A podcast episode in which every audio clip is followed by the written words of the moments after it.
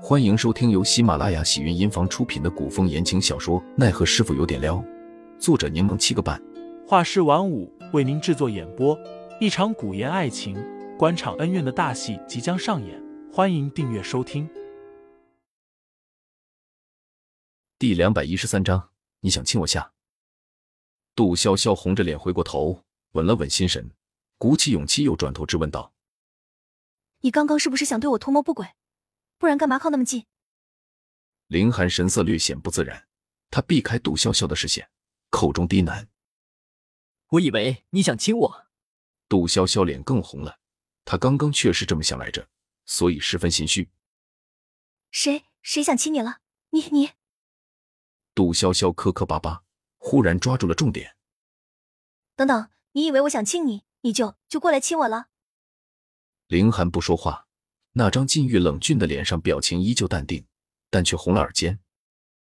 杜潇潇不可思议的瞪大了眼，忽然又有了底气，故作嗔怒的反将一军：“凌寒，你果真对我图谋不轨啊！”凌寒眼神有一瞬间的闪烁，之后便坚定的看着杜潇潇：“是很久了，我撤，我撤草会吗？”凌寒说了什么？他这是承认了。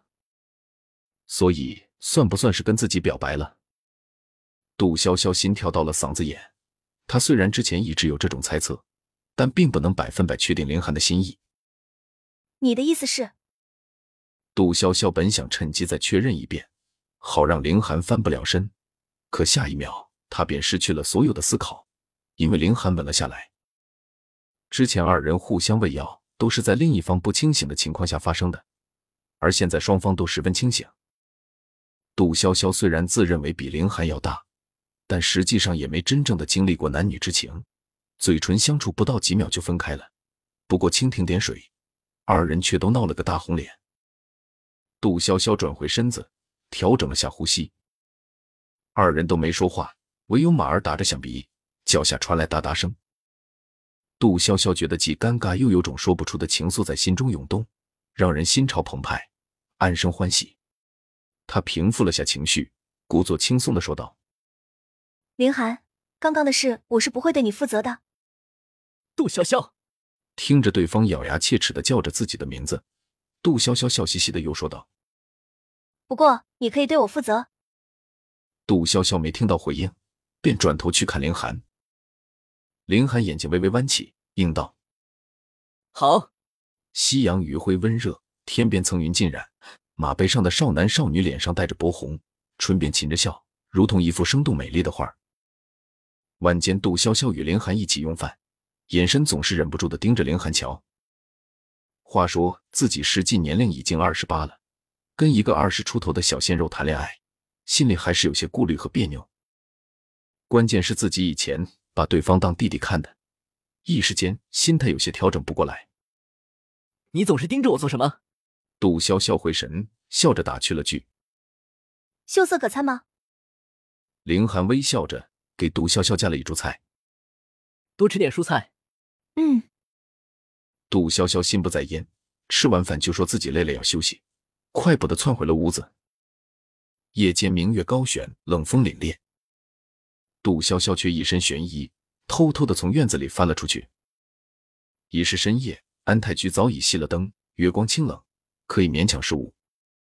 百灵正在榻上熟睡，黑暗中感觉有人撩开了她的床幔。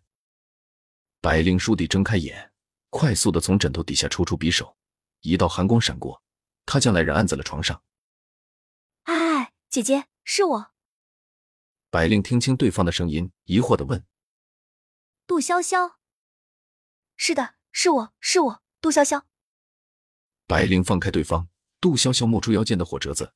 吹着了，火光映照着白灵那张俊秀俊雅的脸，她手中还握着匕首，神态冷淡，有几分飒爽。他挑了挑眉，问：“你深夜来访是要做什么？”杜潇潇发出几声感叹，嘿嘿的笑着说：“不是说了下次再来欣赏你的盛世美颜吗？我就知道你模样不俗，如此灯火下看美人，可真是令我心惊摇曳啊！”白灵冷笑：“哼，别摇了。”你中毒了。睡着放回匕首，白灵起身下了榻。杜潇潇不解的起身跟在他身后，问道：“中毒？什么时候中的毒？”白灵拿过杜潇潇手中的火折子，点燃屋内的蜡烛，一边在妆帘处翻找，一边答道：“进屋的时候。”杜潇潇心下一惊，僵笑着夸赞道：“白灵小姐姐神机妙算，竟然知道我晚上会来，特意下毒。”听众老爷们，本集已播讲完毕，欢迎订阅专辑，投喂月票支持我，我们下集再见。